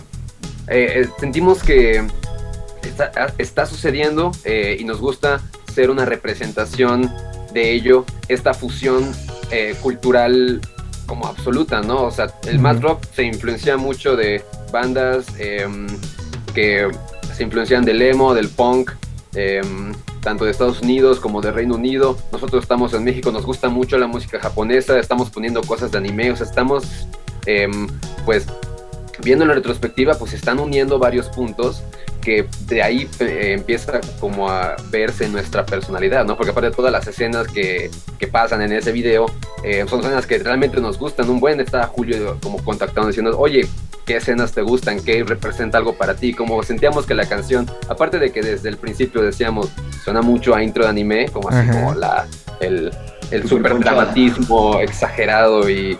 em, Sí. eh, o sea, todo eso em, sentimos que logramos poner algo que nos emocionaba, pero viendo en retrospectiva se están uniendo muchos puntos y eso es muy emocionante. Sí, no, no, creo que viene mucho. ¿Para cuándo tendremos completito el, el, eh, el- la, la El- producción? El EP lo tendremos eh, ya para finales de año. Sale a finales de 2021. Ah, o sea, todavía la van a hacer de emoción durante el resto del año. Lo que pasa es que falta todavía un sencillo. O sea, planeamos justo Ok. lanzar cuatro sencillos de, lo- de las seis canciones, Ujú. cuatro para estar activos durante este periodo de pandemia. Ok. Eh, esperando que cuando se presente el disco ya estemos eh, en una normalidad más parecida a la vieja para poder hacer una gira en forma, etcétera. Sin embargo, eh, estamos también por anunciar una. Estamos checando ya algunas fechas para Ok. reactivarnos y ya tenemos cerrada la primera fecha post pandemia que, que vamos a dar el primer show. Estamos muy emocionados de volver a los escenarios. De verdad es que Totalmente. nos, nos daba, nos, nos tenía mal el hecho de no, no estar en un escenario porque pues nosotros somos personas que en el escenario pues lo disfrutan bastante, ¿no? O sea, somos muy enérgicos en el escenario, nos movemos y, y gritamos y, y- y brincamos y nos tiramos y hacemos un montón de cosas porque lo sentimos o yo lo siento como una catarsis, ¿no? El hecho de estar en vivo y compartir en vivo y en directo lo que estamos haciendo. Entonces es emocionante porque ya tenemos una fecha, lo vamos a anunciar muy pronto y ya estamos checando otras dos en tres estados de la República distintos. Muy bien, pues con, con muchas ganas de, de que esto suceda. Eh, eh, además son muy activos en sus redes y hacen muchas preguntas como ¿dónde tocamos? ¿En Cholula o en Ciudad de México? Entonces ya tienes a los de Cholula peleándose con Ciudad de México y diciendo tú no, tú sí. Pero bueno, yo espero que pronto, muy pronto tengamos este, esta posibilidad de, de regreso. ¿Hace cuánto no tienen un show como tal? Desde febrero del año pasado. El Y- último fue justamente un torneo de Smash. Eh, estuvo bien chido. ¿Tocaron mientras había un torneo de Smash? Sí. Wow. Bueno, hubo varias bandas también. eh, se organizó por unos chicos de Cholula. Se invitó a. Lula Flavors, ¿no? Cholula Flavors con Torcido Monkey Dream. Todo indica que sí. Y nosotros. Entonces, pues ya nosotros cerramos, pero todas las bandas estuvieron tocando mientras la banda se daba la madre en el Smash. Habían dos pantallas al lado del escenario en donde se proyectaban ahí los partidos. Quiero ir a un show de esos. Me urge ir a un Ay, show de esos. Organizar otro. Sí. Lo organizó también Smash Factor. Ok. Y contamos con el apoyo de Smash Factor y llegó un, y llegó un amigo de, de ¿es de Puebla o de la Ciudad de México? ¿Sí es de Puebla eh, MK Big Boss? M- MK Big Es Boss. de la Ciudad de México, eh, un, un, un amigo, fan y personajazo que es eh, MK Big Boss, Pro es player. así, pro player de, de, de Smash y Carlitos jugó contra él. ajá, ¿Cómo te fue? ¿Cuánto Carlitos? duraste? Sí, tuvo cosas increíbles y una de esas fue jugar contra un pro player de Smash. ¿Cu- ¿Cuántos segundos duraste? Uf, o sea, duré más seleccionando a mi personaje. Uno cree que sabe jugar Smash hasta que juega contra un pro player. Bueno, pues, pues esperemos que pronto haya otro show de esas, de esas características. Seguro, y, y aquí sí. estaremos muy pendientes. Muchísimas gracias por la plática. Siempre un gusto y, y- y- y siempre son divertidas y es maravilloso y refrescante escuchar su música siempre. Muchas gracias. gracias, por gracias el espacio. Latino, a todos los Exactamente. escuchas. Y, y, pues aquí este podemos estar pendientes. Vamos a poner Jaco. Ya está disponible en YouTube el video para eh, los amantes de anime. Échenselo. Y los que nunca le han entrado, creo que pueden eh, encontrar imágenes que los hagan decir, oye, ¿y eso qué es? ¿No? Entonces, Interesante. eh, exacto, interesante. Pues aquí está Jaco. Nosotros vamos con esto y regresamos con Gabriel Cuadros hasta la ciudad de Miami en unos segundos más. Muchísimas gracias, muchachos. Eh, redes sociales. Pueden encontrar en Facebook como DJ Perro eh, MX. Ok. No, es solo, solo DJ Perro, ¿verdad? En Facebook como DJ Perro y en Instagram y en Twitter como DJ Perro MX, todo junto. DJ Perro MX. Pues ahí está para que lo sigan. Mientras. Aquí está Jaco. Regresamos.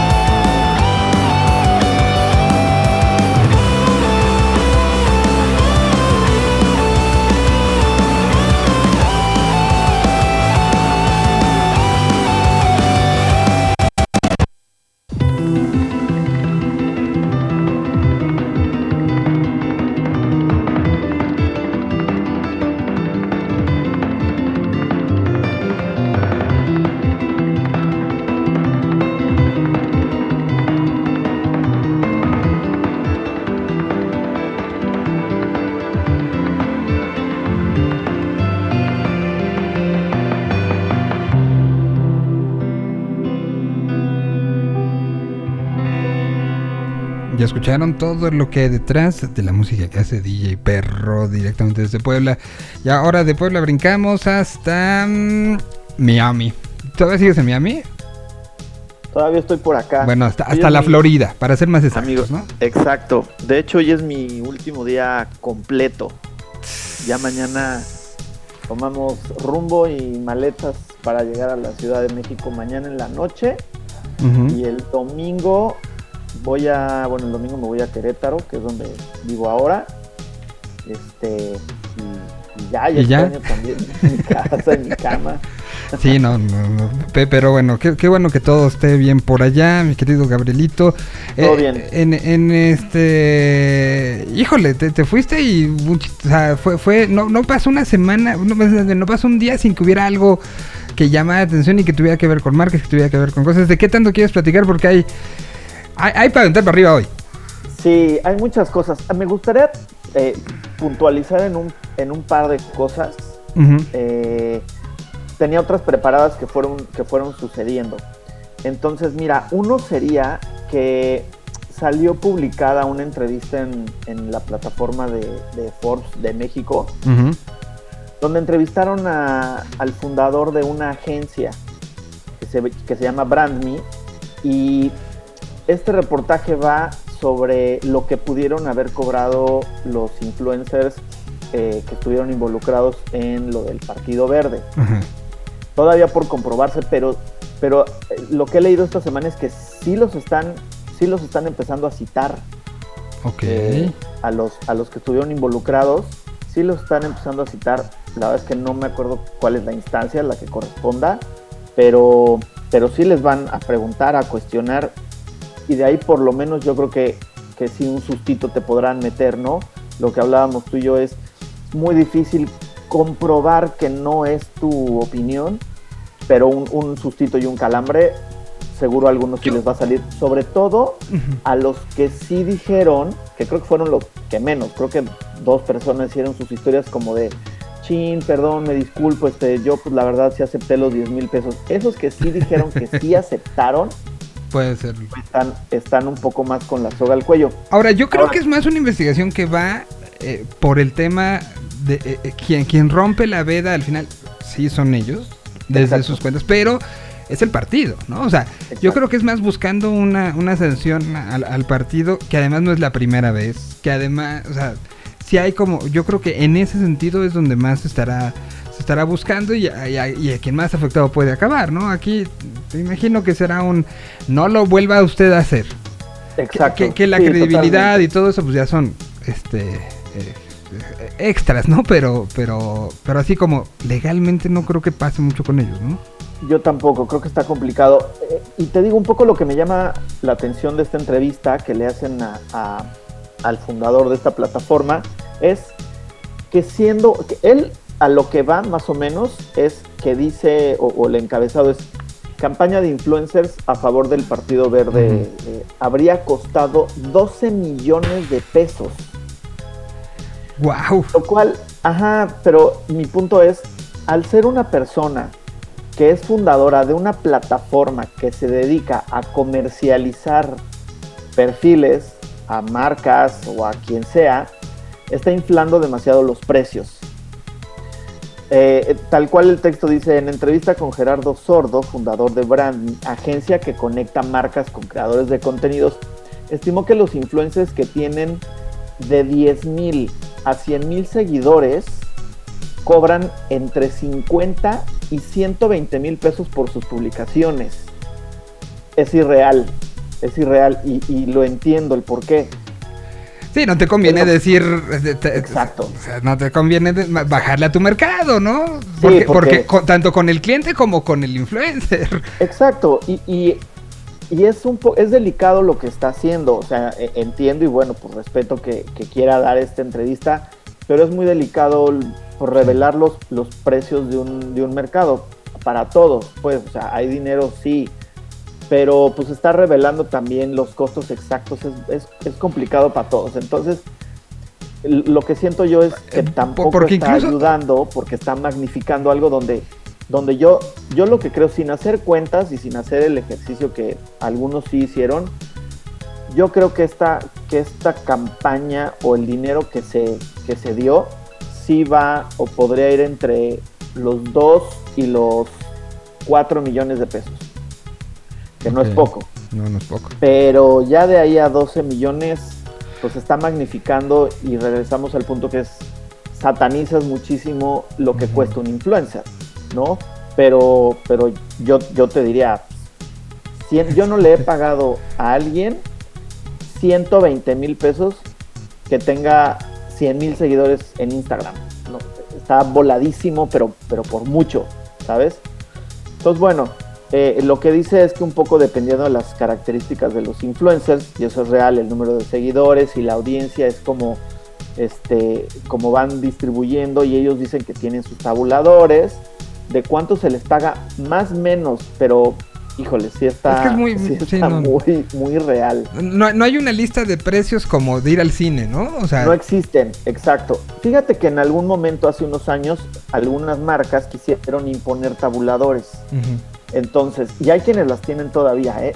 Pero son, mira, uno es el caso de una empresa que, que es china, tiene oficinas en México, se dedica a la tecnología, y ellos, eh, hay algunas plataformas que te sugieren cuánto podría costarte ese influencer.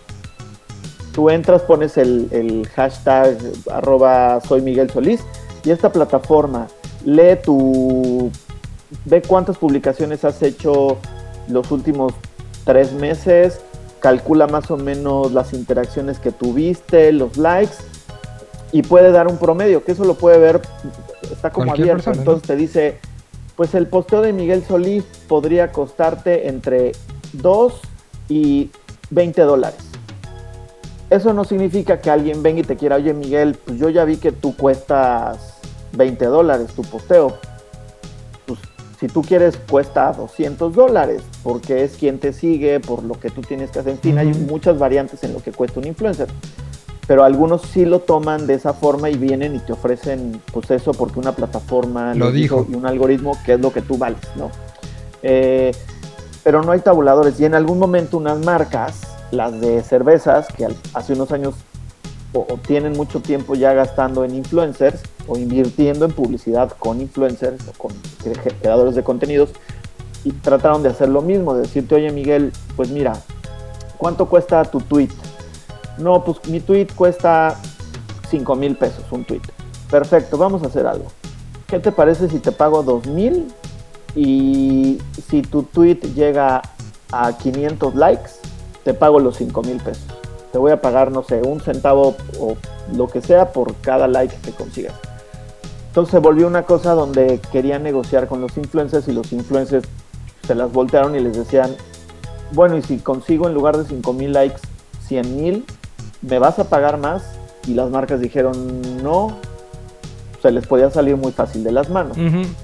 Entonces, esto de los tabuladores no existe. O sea, yo que trabajo todos los días, tengo, si yo pedí tus costos hoy, en dos semanas tengo que regresar a pedírtelos, porque yo ya no sé si subiste 5 centavos o si ese día estás de malas y me quieres cobrar más.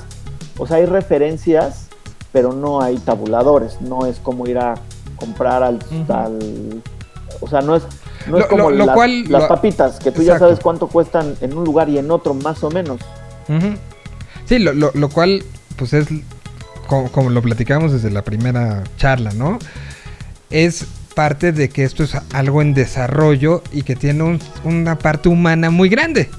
Porque, porque al final depende de, de muchos factores, de lo que dijiste, de lo que pasó en el entorno. Si en esa semana hiciste un comentario muy desafortunado en torno a una situación de coyuntura social y, y te tundieron, pues evidentemente tus, ahora sí que tus bonos bajaron, ¿no? Totalmente, exacto. Entonces son, son eh, So- hay muchas Hay variantes, muchas variantes. todo el tiempo. Bueno, esa es una de las cosas. Eh, la otra que, pues que es todavía delicada porque está en un proceso penal es el caso de, de Just Stop, esta, esta creadora de contenidos que por lo que he leído y lo que entiendo es que estuvo en un momento donde una chavita eh, la, la violaron, unos morros menores de edad en ese entonces, y ella publicó parte de ese video, que es una prueba, en un, en un video de YouTube. Creo que hizo, creo que no lo publicó, sino hizo referencia a y dijo así como de no lo voy a publicar, pero miren, aquí lo tengo. Y así como Ajá, que es que enseñó. aparece con, con sellos de censura. Ajá. Porque, Este, porque, ajá, lo que tiene también Joss es que se queja muchísimo todo el tiempo de YouTube, pero sigue subiendo videos a YouTube. O sea, se queja de que la censuran y de que todo se lo bajan y de que le mandan penalizaciones y demás. Eh, yo a ella no, no la conozco en persona, he trabajado un par de veces con ella en campañas y pues bueno, es, es complicado porque tiene su carácter como todos y mi opinión personal es que es una chava complicada. En muchos de sus videos tiene un poco como de actitudes medio groseronas, media déspotas, medio bueno, pero es, es su, carácter. Total que eh, pues procedió esta demanda y la fueron a buscar a su casa y lleva dos días en Santa Marta eh, esperando que, que, se le, que se dicte lo que va a pasar con ella. Hasta donde entiendo es que ayer tuvo una, no me acuerdo cuál es la palabra cuando te presentan ante un juez por primera vez, una audiencia, ¿no? audiencia, creo. este, y esperaban que, que pudiera irse a su casa y desde su casa pasar este proceso, pero le echaron para atrás y por lo pronto se tiene que quedar en, en Santa Marta. Este año no es el primer caso de un influencer que es, ya deja tú acusado por este tipo de, o por, por una acción que, que, que tiene consecuencias penales. Hay otro influencer que se llama Rix, que también ya tiene un ratito este pues guardado eh, en lo que se decide también qué va, qué va a pasar con él. Y hay muchos otros que siguen siendo acusados en Twitter por también diferentes cuestiones, ¿no? Y, y lo platicaba con, con otras personas que llevan también un tiempo en agencias y tal. Sí hay una, sí hay una, no, no, no todos, pero sí hay una parte de esta primer generación como de influencers ya más grandes o que llevan más tiempo que sí que sí se sentían intocables eh, que, que sí fue que sí fue complicado que fueron los primeros a los que se les este engrandeció y se les trataba de verdad como si fueran no reyes y casi casi intocables como en algún tiempo lo eran los, los, los políticos no lo siguen siendo. Con mucho poder con mucha influencia. Y bueno eh, hay gente que los apoya hay gente que no los apoya pero es un tema delicado el de Aquí, el de Just Stop. aquí yo creo que uno de los puntos que es como, como base es, de repente creemos a, a nivel que, que- que el- al ser las redes sociales nuestras, es decir, mi Twitter, mi Claro. Instagram, mi canal de YouTube, en caso del que los tengan, creemos que podemos hacer lo que queramos y poner lo que queramos y subir el contenido que queramos. Y hay gente que se enoja porque dice, ah, yo subí un contenido de tal que no era suyo y que caer en los, este, el tema de derechos de autor es otro tema enorme, pero creemos que podemos hacer lo que queramos porque son nuestras. No, no, no. Es nuestro espacio dentro de. Y hay que acotar Sí. las reglas, no solamente de eso, sino las reglas y las leyes de donde vives. También, Y en el ca- este caso en particular, donde se dice que ella fue ajena, pero. O sea, a ella y lo, lo que... Y creo que Sopitas hizo un gran resumen en su página de, de- de cómo está el, el caso, eh, con, con términos legales y todo, donde, donde justo explicaba él, por lo que le estaba gustando a ella es por posesión de una prueba sí exacto y de haber presumido al mundo, y eso es como la parte donde uno tiene que pensar lo que está haciendo, aunque sea tu canal y aunque creas que no lo va a ver nadie.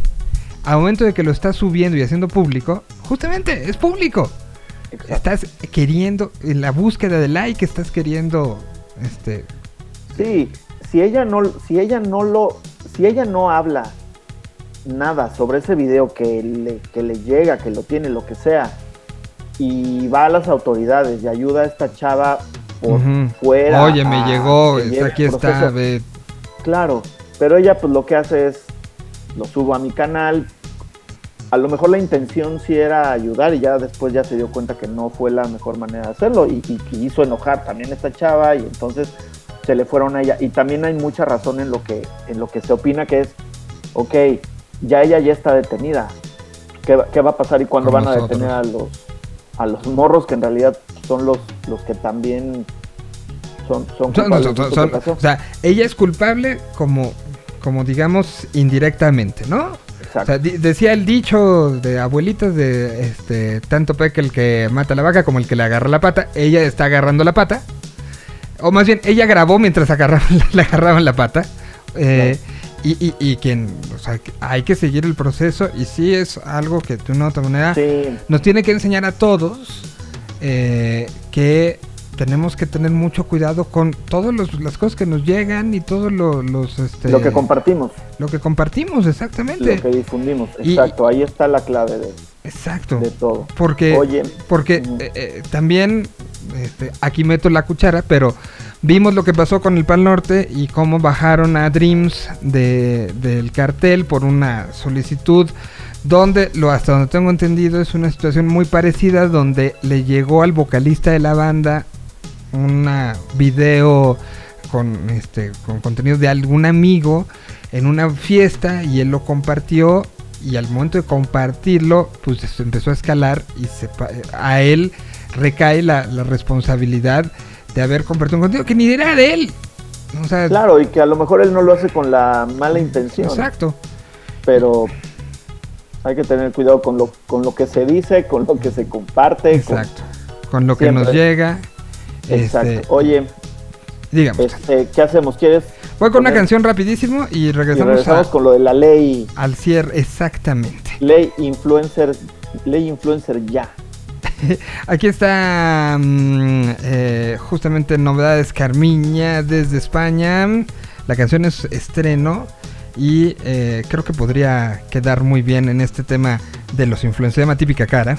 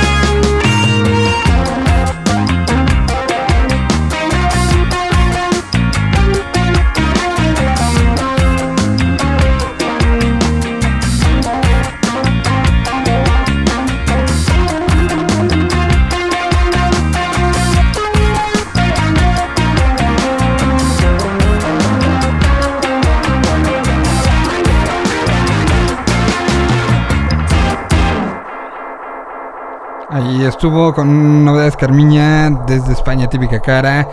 A ver, la ley, la ley, la ley. A ver, eh, hay una ley que se está promoviendo, bueno, se está intentando que los, que los legisladores volteen y, y- y busquen regular.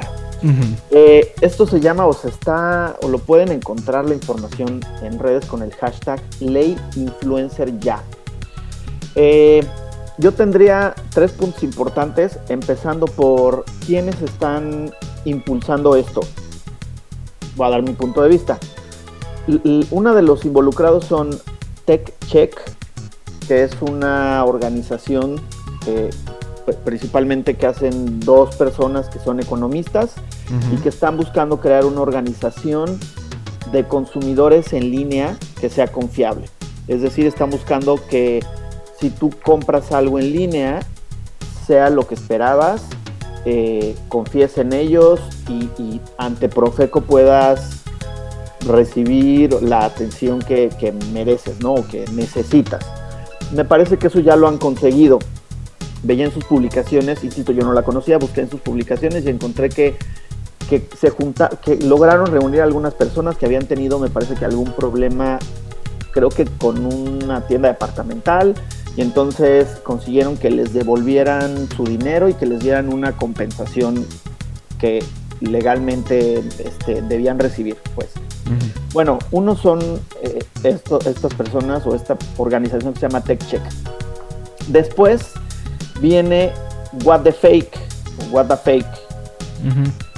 Ellos son, o él, o ella, o no sé quién, es una cuenta anónima.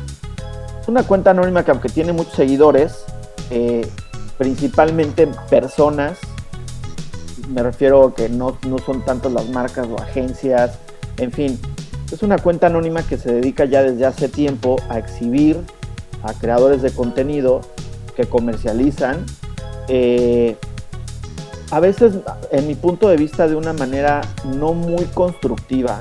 O sea, solamente es una crítica, crítica bruta y dura y, y como de llamarles ciberedecanes, vendidos, tal, tal, tal. Eh, a veces es una cuenta que es déspota y que es soberbia en la manera en la que se refiere a la gente que genera y que vende sus contenidos. Esto ya lo hemos hablado. No es ningún secreto. Eh, lo, que, lo que yo me he topado de esta cuenta, y principalmente es pues, que es anónima, y que esta persona o quien haga esta cuenta, qué padre que está preocupado por, o preocupada, insisto, por porque sea más transparente la publicidad con los influencers. Eh, pero te voy a decir algo, también parece que es una persona y es una cuenta como muy enojada y muy molesta porque las personas venden sus contenidos. Eh, eh, es, es raro porque a mí me gustaría, te digo, si es alguien de una agencia que dijera, bueno, a ver, yo soy la persona que está detrás de esta cuenta y, y- y estas prácticas o, o, estas, pues sí, estas prácticas que se hacen eh, no son las correctas. Y el que diga por qué, funda- con fundamento por qué no están correctas, que estaría bueno cambiar.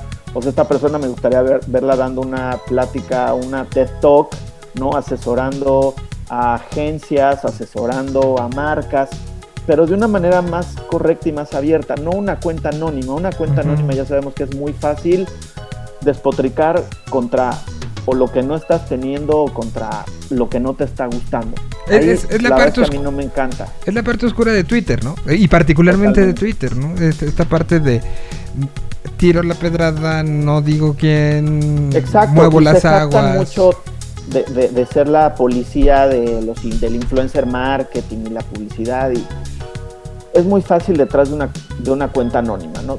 Insisto, si es alguien que sabe mucho y, y hay, hay veces donde tienen contenidos como este, es muy fácil detectar cuentas falsas. Ok, ¿por qué no te conviertes en alguien que, que puede construir a que nosotros Ajá. como agencias y como las personas que estamos jugando dentro de esto, lo podamos mejor hacer todos ante las marcas, ante la gente? Pero bueno, y la, y, y- y la otra organización que está sumada en esto, ins- insisto, me parece que está bien lo que están tratando de hacer. El tercer jugador en esto son los supercívicos. Ujú. No, en- no entiendo, no entiendo muy bien qué hacen ahí. Probablemente ya no hay tantas banquetas mal pintadas, ni tanta gente estacionada en doble fila. Yo no entiendo cuál, a, a qué que está sumando Supercívicos a, a esta onda de, de tratar de organizar lo de los influencers. Eh, te voy a decir, yo lo que creo que, y, y que sí sucede es que ya hay marcas y plataformas que, que- que son internacionales y que sí, cuando piden hacer los contenidos, sí piden que el influencer ponga el hashtag eh, con las letras A y la letra D, como de advertising. Hay otras que están pidiendo que se ponga el hashtag y que diga publicidad, acompañada del texto que tú quieras, Pero que eh, diga publicidad. Pero que diga que es publicidad. Al menos en mi caso, Amazon y Oppo, una, una empresa de teléfonos celulares china, también eh, piden que se ponga eso. De ahí en fuera, es muy complicado saber si una publicidad es engañosa o no. Eh, y lo- a lo que voy es que, por lo, lo que he leído de esta ley, es que piden que, y hablan mucho de la publicidad es engañosa de los influencers. No creo que toda sea así. Tampoco creo, creo que, que, porque mira, ponían un ejemplo de alguien que usó una, que hizo una historia en Instagram para Hot Sale. Entonces yo vi la historia y veo al influencer o la persona está diciendo, oigan, eh, a partir de mañana empieza Hot Sale, métanse porque hay, con, hay este, descuentos buenísimos en un montón de artículos y en un montón de plataformas y en un montón de cosas. Así que den swipe y vayan a ver cuáles son todas las ofertas que tiene Hot Sale para que este, yo me voy a comprar unos tenis o dos o tres seguramente porque hay muy buenas ofertas. Yo veo eso, una, tendría que ser muy tonto para no darme cuenta que está Ajá. publicitando algo. O sea, de verdad, ya a estas alturas, muy tonto para decir, me estará queriendo, estará queriendo que compre algo o no. Ya me parece muy tonto. Y la otra es, en ese mensaje no veo lo engañoso. ¿No? Es decir, te está diciendo, da swipe y ve a una página donde vas a encontrar muchos descuentos que sí había. A- al momento de decir da swipe es, me- yo estoy aquí para que le den clic aquí. Exacto. Ya, no. No veo lo, en- lo engañoso ahí. Ahora te voy a decir otra cosa, como yo lo estoy pensando en un ejemplo y como, como veo que ellos están tratando de, de darle causa a esto, que es que si tú recibiste dinero o un beneficio o alguien te pagó tu viaje, deberías de poner que es publicidad. Vamos a regresar un poco a que están tratando de ser como la policía de, de la publicidad y la, y la Ujú. policía de los influencers. Si yo este fin de semana, o tú o quien sea, paga, paga sus vacaciones y va a un hotel y decide que quiere hacer unas historias en Instagram, pasándosela en la alberca acostado, porque la alberca está increíble. Y entonces dice, me la estoy pasando increíble acostado aquí en esta alberca de este hotel. Eso, ¿quién va a venir a decirte, oye Miguel, No, tienes que ponerle publicidad porque seguro el hotel te, Te está, está pagando, pagando. tus vacaciones? Güey, no. Ajá. Ahora, es necesario que a todo lo que suba le ponga, no es pagado, eh, Sí, sí, es sí, pagado, no, no, publicidad. Es bien complicado porque, ¿qué pasa con toda la gente que recibe, pues, que le mandan regalos? Igual A- no es ver. publicidad pagada. Y, y- y tengo poco tiempo, pero quiero, quiero extender esta parte. Acaba sucediendo también, el, y lo platicamos el otro día, uno lo hace por búsqueda del reconocimiento, el otro, ay, gracias por haber venido y que, que en algún momento puedas tener, llegar a tener algo a cambio. Pero también lo hacen muchos como para ver la notoriedad que está teniendo su eh, en pos de voy a crecer y algún día les enseñaré, mira, yo había ido hace dos años y te había puesto, o sea, sí es también esa situación de aspiración, ¿no?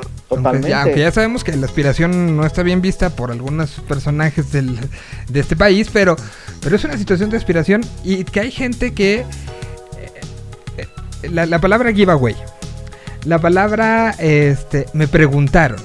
Es que me preguntaron por... Me han estado preguntando. Ajá, me han estado, no te pregunté ni madre, pero bueno, este, pe- pe- pero eso es como, como, como una estrategia también de autoego. ¿Cómo vas a regular el autoego y decirle a alguien, o sea, es una parte también donde alguien que quiere ser influencer puede engañar diciendo, o sea, puede tratar de, de manipular el asunto no, sin decir una mentira, pero no es una verdad completa de, él me preguntaron, no te pregunto a nadie, pero te haces pensar a alguien que está cazando a un perfil como el tuyo, Claro. Ah, este ya le, ya le preguntan, entonces vamos a buscarlo, Claro. ¿no? O sea, es una situación mental totalmente. Y no, sea, la que no te puedes meter, creo que eh, no, no está bien planteado esta, esta situación de la ley Exacto. influencer, ¿no? Sí, porque tú compartes muchas cosas en Instagram, tratas de compartir las marcas que usas, las gorras que usas, en fin, hay muchas cosas y, y pareciera que ahora alguien, insisto, O sea, Una vamos a cuenta anónima. al, al superportero en, en- en- en- o sea, de ya no vas a poder mencionar, o sea, lo entiendo en un medio de comunicación porque no están pagando la mención, ¿no? sí, Eh, Caso es- específico de este programa, que es una de las cosas que agradezco la oportunidad de, de- de yo, era, puedes hacerlo, y por eso esta sección, ¿no? Donde hablamos específicamente de, de esas cosas.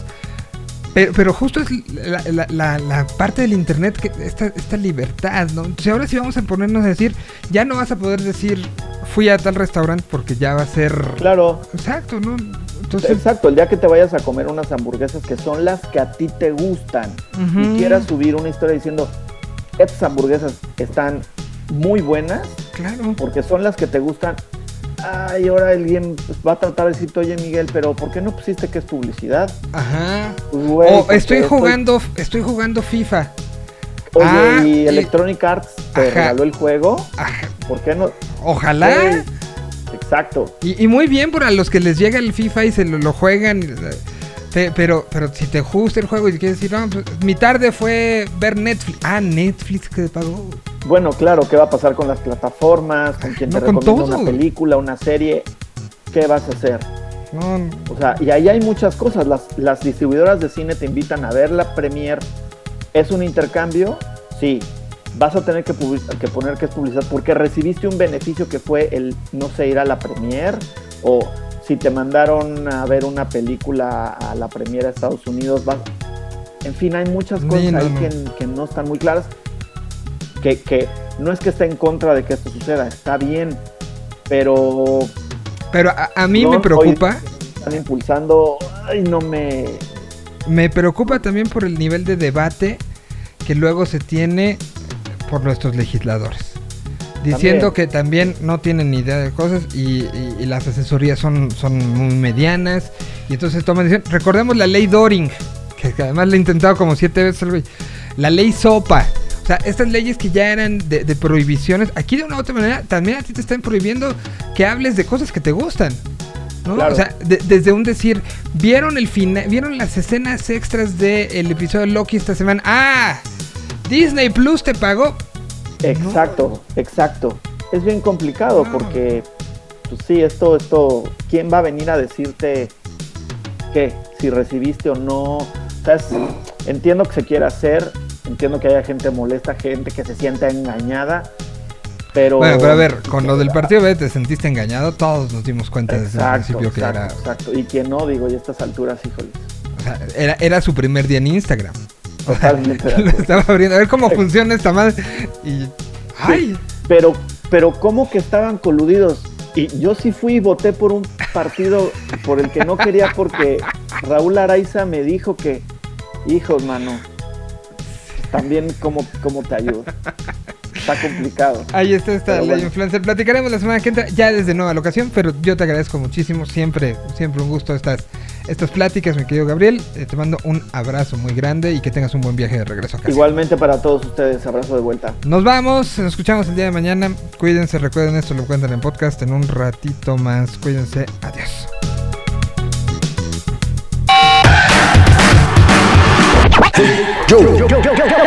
Hey yo, let's go.